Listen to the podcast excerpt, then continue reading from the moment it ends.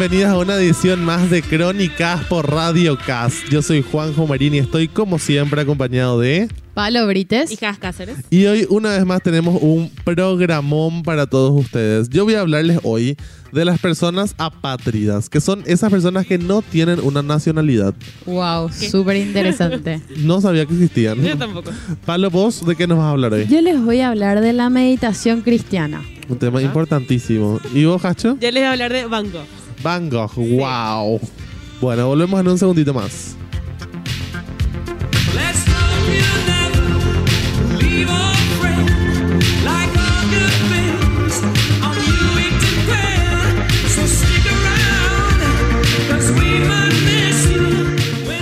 Bueno, queremos contarle a toda la gente que estamos haciendo este programa desde la Radio CAS, teniendo en cuenta todas las medidas de seguridad impuestas por el Ministerio de Salud. Así que estamos acá súper cuidados con todas las medidas de seguridad. Bueno, a ver, empecemos a hablar de este tema de las personas apátridas. Bueno. ¿para cuántas personas era normal prepandemia, verdad? Porque no estamos hablando de ahora mismo. Ajá. agarrar tu pasaporte y irte a alguna parte del mundo. Cuando vos organizabas un viaje, agarrabas tu pasaporte, te ibas al aeropuerto y viajabas. Claro. ¿Verdad? Pero hay mucha gente que no puede hacer eso. Ok. ¿Por Ajá. qué? Porque las, las personas apátridas son las personas a las que ningún estado considera como nacional suyo. O sea, no tienen nacionalidad de ningún país. Ok. Se calcula que hoy en día existen 10 millones de personas apátridas aproximadamente en el mundo. ¿Verdad? ¿Y cómo vos sos una apátrida? Te preguntarás, Claro. ¿verdad? ¿Quiénes son esas ¿Serían tipo personas? los refugiados o no? No, no, necesariamente, pero son una, un caso, ¿verdad? En algunos casos. Pasa, pasa esto. Eh, primero que nada, ¿cuál es el problema de las personas apátridas, verdad? El principal problema es que ningún estado les garantiza derechos. O sea, no pueden viajar a ningún país que no sea en el que ya están. No pueden abrir una cuenta de banco, no pueden comprar propiedades, no pueden firmar un contrato de alquiler. Muchas veces inclusive no tienen acceso a la salud, a la educación y tampoco pueden trabajar registradamente porque básicamente no tienen papeles. ¿verdad? Es lo mismo, o sea, sería parecida realmente a la situación que pasa con la gente extranjera que está en Estados Unidos, no puede trabajar legalmente en esos lugares, ¿verdad? Claro. Pero esto es más grave todavía porque no puede trabajar en ninguna parte del mundo. ¿Verdad? ¿Y cómo, cómo pasa esto? Vos podés ser apátrida de dos formas. Desde tu nacimiento o una, o sea, tipo, estando en tu vida, en algún momento te volvés apátrida. Ok. Bueno, y pueden ser por factores de ley, políticos o una combinación de ambos de ambos casos, ¿verdad? Muchas veces se da porque hay vacíos legales, porque no todos los países otorgan la nacionalidad de la misma manera. ¿sí?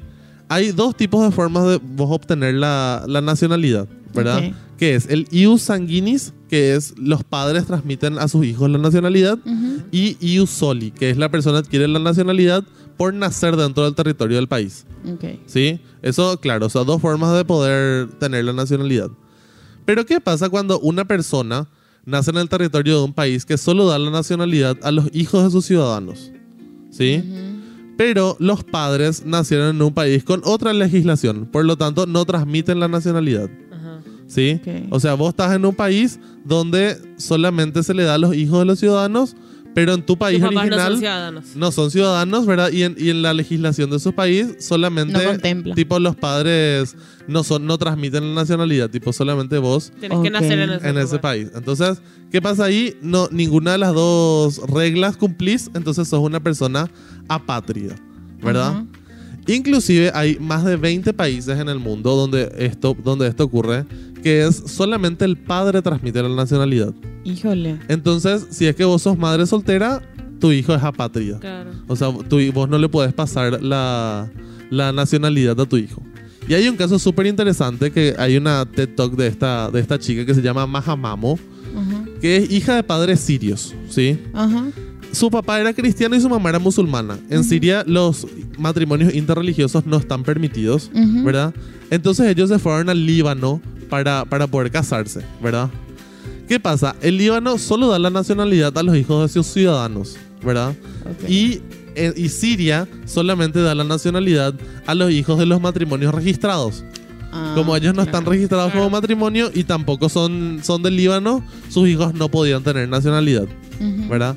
Entonces ella qué hizo? Ella quiso viajar, ¿verdad? Pero por el estatus que tenía no podía hacer y entonces empezó a buscar estados que la quieran ayudar.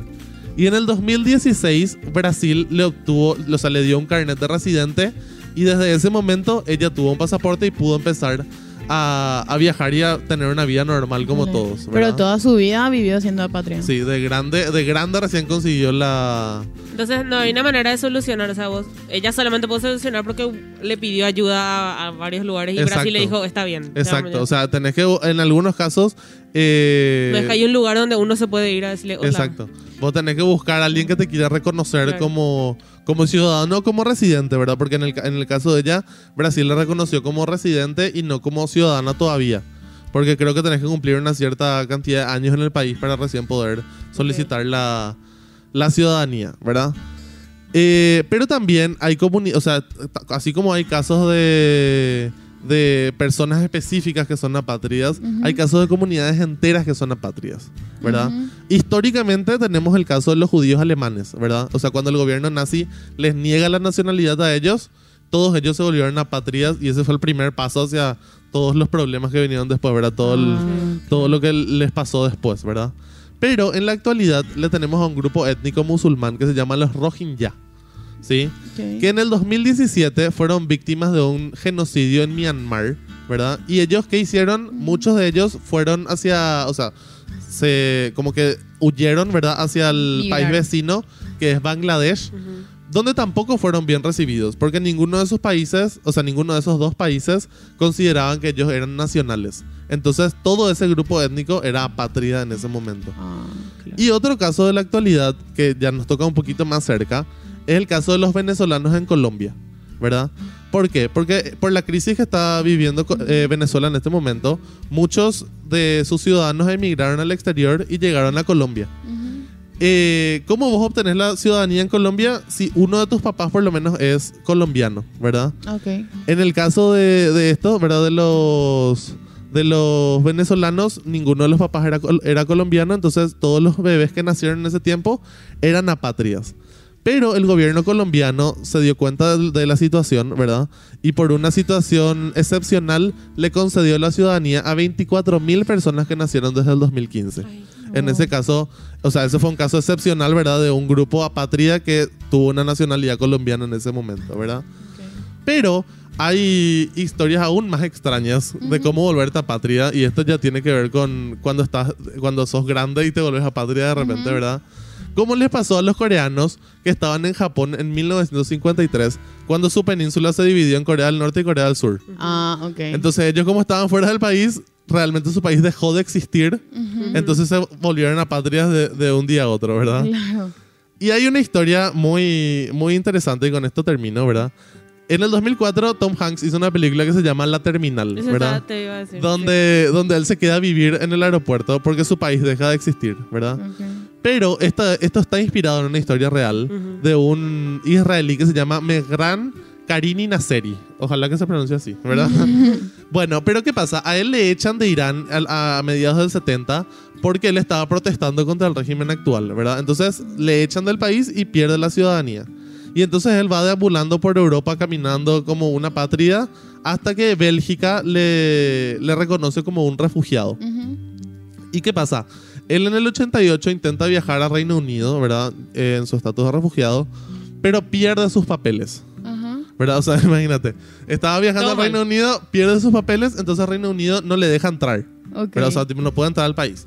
Y le mandan de vuelta al aeropuerto donde salió, que era el aeropuerto de París. Ujú. Como no tenía papeles, tampoco le dejan entrar a París. Entonces, ¿él qué hace? Se queda a vivir en el aeropuerto. Hija. Vivió en el aeropuerto 17 años y 11 meses. Imagínense, porque tampoco podía volver a Bélgica. 17 años. ¿Y de qué 17 vivía? años. No, no tengo idea. Vivía como podía.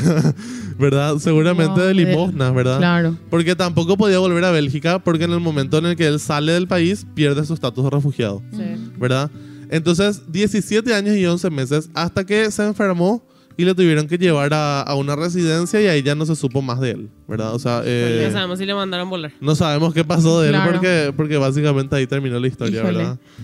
Pero, Pero- acá, acá en Paraguay hay una, o sea, es en, en el Chaco hay un, ahí está la comunidad Nibacle, que ellos no se consideran, ellos dicen los paraguayos por el por, por nosotros, ¿verdad? Ellos no se consideran paraguayos, ellos tampoco tienen papeles, ellos tampoco tienen, o sea, hay comunidades de pueblos originarios que también están en esas situaciones y la ley no contempla, Claro, por no les eso. contempla a ellos. Claro, que porque muchas veces pasa por eso. en Es como, son vacíos legales de la ley donde, donde no, te, no te da una solución, ¿verdad? Exacto. Bueno, pero así nos vamos a una brevísima pausa escuchando el mashup de Glee Survivor, I Will Survive. Buenísimo. Temón. At first I was afraid, I was petrified. Kept thinking I could never live without you by my side. But then I spent so many nights thinking how you did me wrong. And I grew strong, and I learned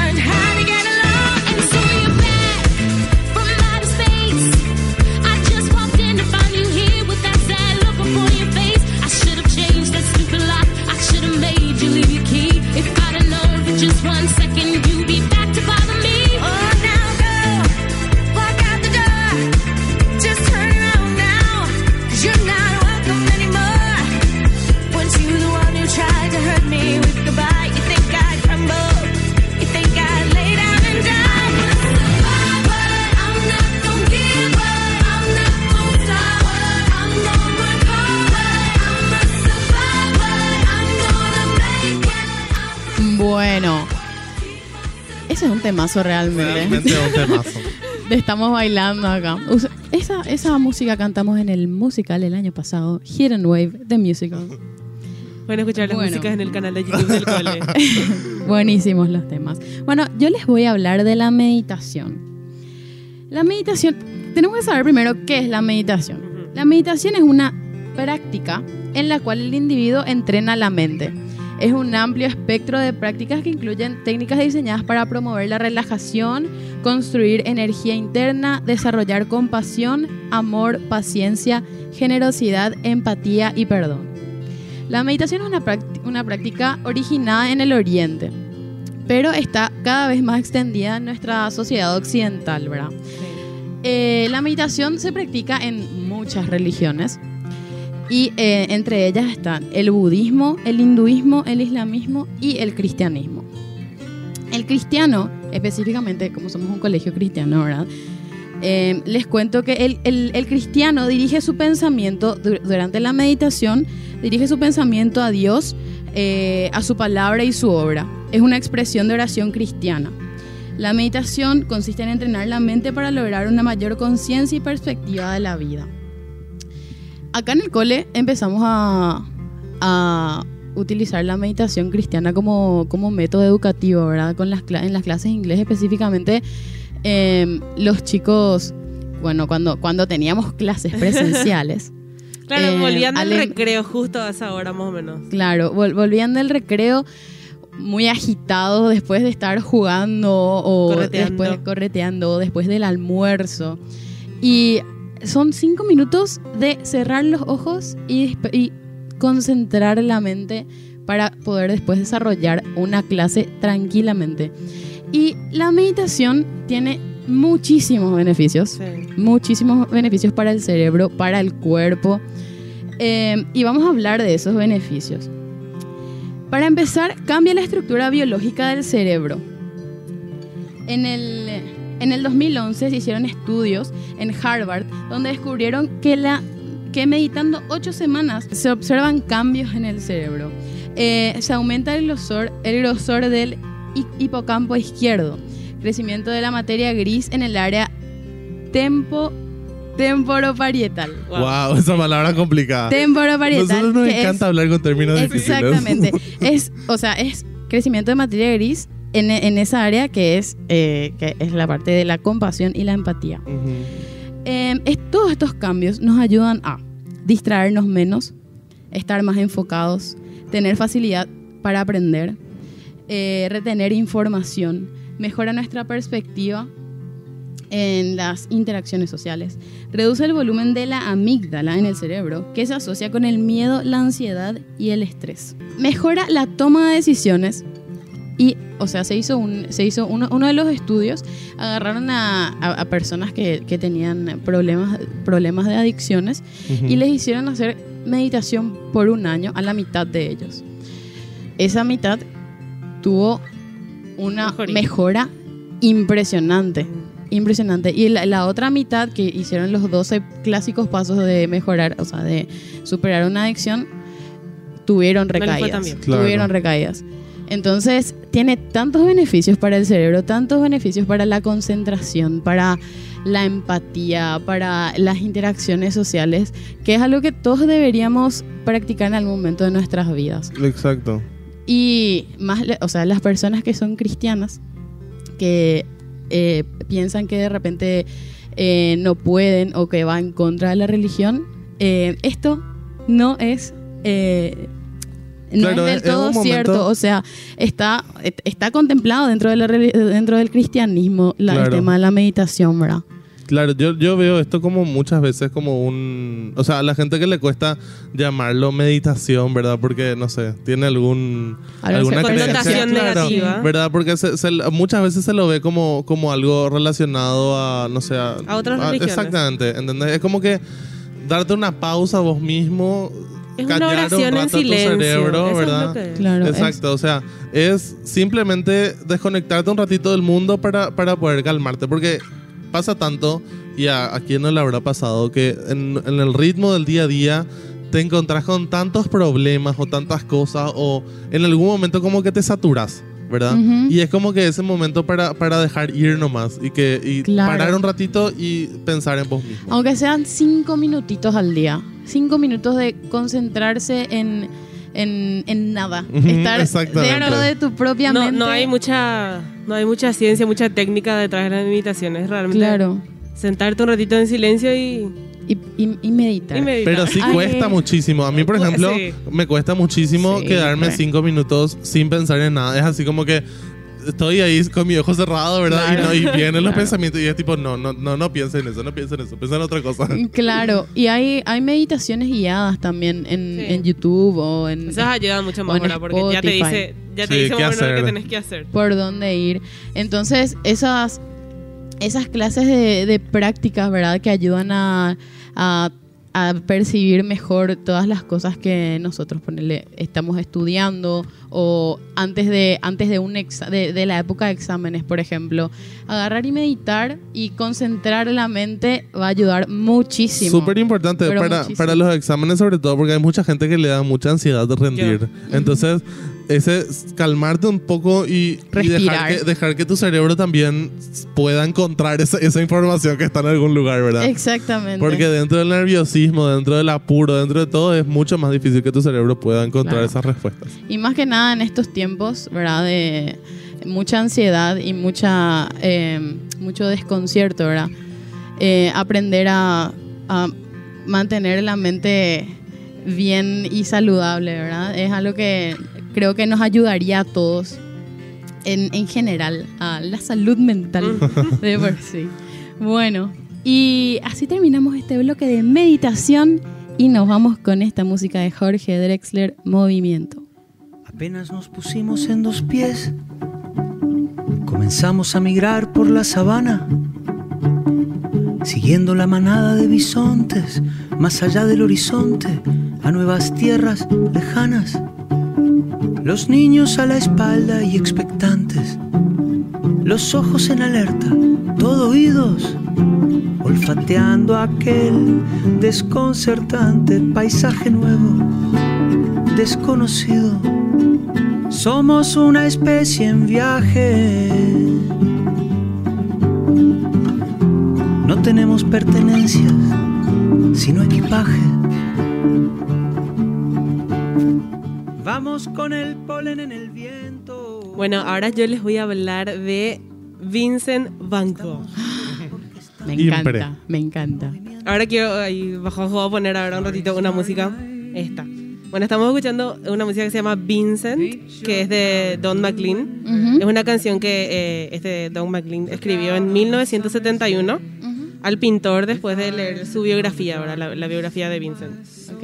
Bueno, un nombre que hoy es súper reconocido por todo el mundo, ¿verdad? Pero lastimosamente, como suele pasar con muchos artistas en, en vida, no tuvo mucho reconocimiento. En realidad, tipo, él no tuvo mucho éxito y no tenía lo ni plata, dependía enteramente de, de su hermano Theo, Claro. eh, económicamente, ¿verdad? Y pensar de que ahí vos decís ese nombre y quién no sabe quién es. Por eso, o sea, por eso yo, tipo, hay tantas, hay tantos artistas, especialmente los pintores, ¿verdad? Que toda su obra no, no, no tuvo fama o reconocimiento, éxito, lo que sea, Hasta después de de morir. su muerte. Hasta después de su muerte. Bueno, y pocos saben lo solitaria que fue sobre todo su vida, ¿verdad? La de, la de Van Gogh y su lucha consigo mismo y con sus y cómo su salud mental fue empeorando, para decirlo de alguna forma, deteriorándose con los años, ¿verdad? Bueno, para los que no conocen, les comento un poco sobre su biografía. Vincent Van Gogh nació el 30 de marzo de 1853 en Holanda, hijo de un austero y humilde pastor protestante llamado Theodorus y su esposa Ana Cornelia. Durante su infancia sufrió por haber sido el sustituto, entre comillas, ¿verdad? De un hermano que nació muerto justo el mismo día, pero un año antes que él y, y al que también le habían puesto Vincent. Wow. O sea, un año antes que él nació, en ese mismo día había nacido su hermano, que Qué falleció loco. y él también se llamaba Vincent. Qué fuerte para los padres. ¿no? Ujú. El pequeño Vincent fue un, pequeño, un niño muy solitario, recibió educación de manera discontinua y regular porque sus papás le enviaban a diferentes internados durante muchos años, Ujú. hasta que dejó sus estudios definitivamente a los 15 años. De adolescente desarrolló un carácter muy difícil y una personalidad cambiante e inestable. Eh, por ese entonces, también cuando tenía 15, es cuando empezó su afición por la pintura. Sobre su infancia, Vincent Van Gogh comentó en una carta a su hermano Theo, mi juventud fue triste, fría y estéril. Eso le escribe a su hermano. Wow. Bueno, Van Gogh comenzó a trabajar en 1869 a la edad de 16 como aprendiz en una importante compañía internacional de comercio, de arte en La Haya. La Haya es que es una la, la tercera ciudad más grande de los Países Bajos. ¿verdad? Bueno, cuatro años después fue trasladado a Londres para suministrar obras de arte a los comercios del lugar y en mayo de 1875 fue destinado a París, donde creció su amor por el arte en una exposición de dibujos de John François. ¿Así será? ¿Será así? Bueno, él entró a la exposición y eh, comenta esto también en una de sus cartas. Dice, cuando entré a la sala del hotel donde estaban expuestos los dibujos, sentí alguna cosa como, descálzate, porque el suelo que pisas es sagrado. Wow. Muy poético realmente. Qué, qué poeta. Bueno, Van Gogh decidió ser pintor cuando tenía 27 años y empezó su carrera seria de pintor relativamente tarde, a los 32. Eso sí, después de, de- de entonces de que decidió eso, no pararía de pintar a un ritmo frenético durante cinco años hasta su trágica muerte. Wow. Van Gogh produjo 900 cuadros y 1600 dibujos. Wow. ¿Cuánto tiempo dijiste En que estuvo cinco pintando? años. Eh, Cinco a los años. 27 empezó con ese tema de los dibujos, ¿verdad? Ajá. Y se murió a los 37. Fueron 10 años, ¿verdad? Pero a partir de los tres- 900 obras. Sí. Wow. Eso, después te voy a decir lo de su último tiempo, ¿verdad? Ajá. Que es impresionante. Bueno. Van Gogh produjo 900 cuadros y 1600 dibujos. Impregnó sus obras de una oscura personalidad, fruto de su carácter. Quería pintar a gente trabajando y reflejar con un absoluto realismo la vida cotidiana de, la- de los más des- desfavorecidos.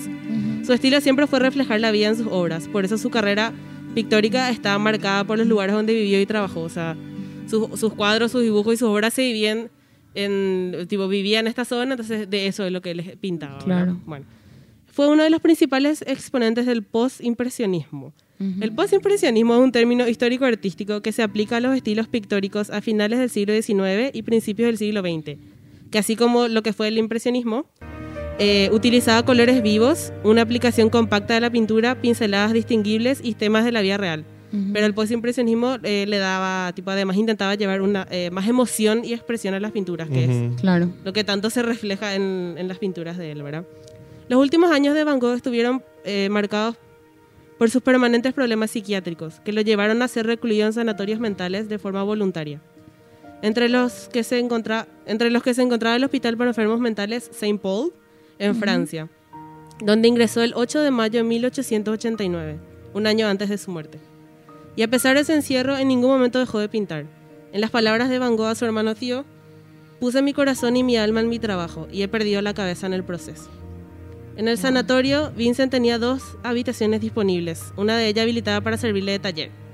En esta época su pintura se caracterizaba por la presencia de remolinos, como se puede observar en una de sus pinturas más conocidas, La Noche Estrellada, Sí, preciosa. que actualmente se exhibe en el Museo de Arte Moderno de Nueva York, que es el MoMA. Y bueno, hay otra frase muy hermosa de él que dice, por mi parte no sé nada con certeza, pero la vista de las estrellas me hace soñar. Soy claramente consciente de las estrellas y el infinito en lo alto. Entonces la vida parece encantada después de todo. Muy hermoso, muy Wow, poético era Van Gogh. wow. Bueno. Durante los últimos 30 meses de su vida, Van Gogh llegó a realizar 500 obras. Y en sus últimos 69 días firmó hasta 79 cuadros. Wow. El 22 de febrero de 1890, Van Gogh sufrió una nueva crisis calificada por él como el punto de partida de uno de los episodios más tristes de una vida ya plagada de tristes acontecimientos. Ujú. El crítico de arte Robert Hughes escribió, escribió que entre mayo de 1889 y mayo de 1890, Van Gogh tuvo un arrebate de desesperación y alucinación que le impedían trabajar, y entre ellos meses en lo que pudo hacerlo, y lo hizo marcado por el éxtasis de un extremo visionario. Wow. Sin embargo, su depresión empeoró y según la versión oficial, ¿verdad? Porque existen Teorías. eh, están las teorías conspirativas, ¿verdad? De, de esos es- de que fue un asesinato y no un suicidio. Ajá. Pero la versión oficial es que el 27 de julio de 1890, a la edad de 37 años, mientras paseaba por el campo, Vincent Van Gogh se disparó en el pecho con un revólver. Herido, volvió a su pensión, donde murió en la cama eh, dos días después en los brazos de su hermano tío. O sea, tipo, Wow. él se hirió, ¿verdad? Ujú. Y volvió tipo caminando del campo hasta donde se estaba quedando. Y es un... Bueno, se dice que ese día pintaba su última obra conocida como Raíces de Árbol. Ujú. Van Gogh ya había hecho un dibujo de raíces de árbol en 1882 y describió la obra de arte a su hermano Tío en una carta. Él escribió que quería que el árbol expresara algo de la lucha de la vida y lo que y lo veía enraizándose frenéticamente y fervientemente, por así decirlo, en la tierra e incluso siendo destruido por la tormenta. Entonces, los historiadores de arte, ¿verdad? Dicen que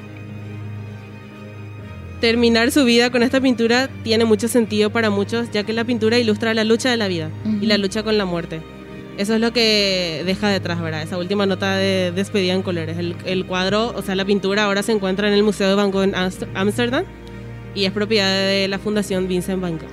Claro. Sí, porque él tiene su propio museo espectaculares. Sí, en Ámsterdam. Bueno, seis meses después de su muerte, su hermano Theo ingresó a una clínica donde falleció el 25 de enero de 1891. Y en 1914 el cuerpo de, de Theo fue exhumado y enterrado junto a su hermano Vincent en Francia. Wow. Están enterrados juntos ahora. Ay. Bueno, El- la, la historia de cómo, cómo se cortó la oreja también, o sea, tiene muchas, o sea, nadie sabe bien lo que pasó. Sí. Hay mucho misterio en, en- en la vida de él, ¿verdad? No, muchas cosas, No porque en serio bien. hay teorías que dicen que él en la noche estrellada dejó como mensajes secretos. Hay, hay una mística Sí. importante alrededor de todas sus Sí. obras. Sí.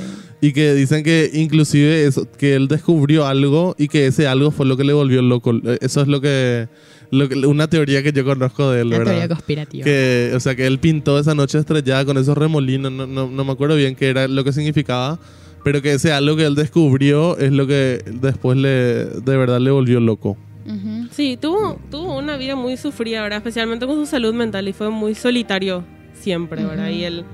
Y él, por ejemplo, tipo, ninguna de sus obras le gustaba. Todos le parecían un fracaso, ¿verdad? Y nunca, no tuvo lo éxito nunca. Claro.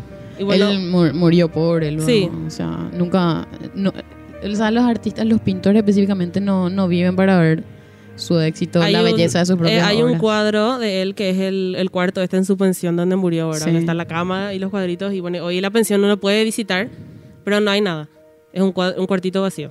Y listo. No, no hay nada. No Solamente- conservaron, no, no. no. no hay ni cama ni nada. Tipo, es el cuartito vacío nomás y, y nada. Creo que la, la gente... las paredes hablaran. Sí, está nomás ahí. Bueno, creo que quiero, quiero para cerrar, eh, quiero leer la letra de esta canción que estuvimos escuchando al comienzo, la de, la de Vincent de Don McLean, porque realmente vale la pena escuchar y leer la letra, es muy hermosa. Bueno, dice, Noche estrellada, pinta tu paleta azul y gris, mira hacia afuera en un día de verano con, los, con ojos que conocen la oscuridad de mi alma. Ahora entiendo lo que trataste de decirme y cómo sufriste por tu cordura. Y cómo trataste de liberarlo, pero no pudieron escucharte, no supieron cómo, tal vez escucharán ahora. Muy hermoso.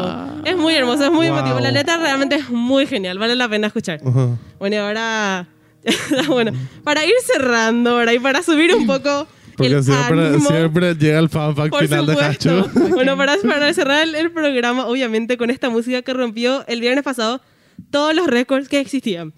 En las primeras 24, en las primeras 24 horas rompió el récord de Spotify con 7,778 millones de reproducciones.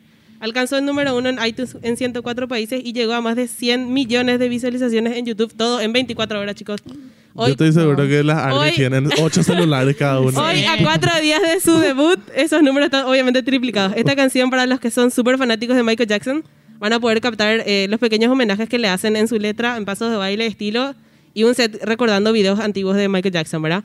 Muchas de las páginas de, de fans, club de fans de Michael Jackson, hablaron de este homenaje. Incluso el sobrino Michael Jackson expresó en Twitter su apoyo y como estaba muy emocionado, el, la emoción que le causó el video, ¿verdad?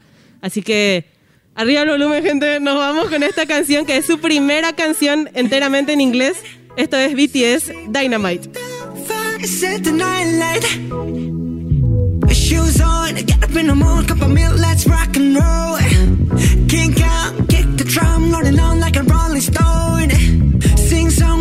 Taking home, jump up to the top of LeBron. Ding dong, call me on my phone. Nice tea, and I'll get my ping pong. Huh.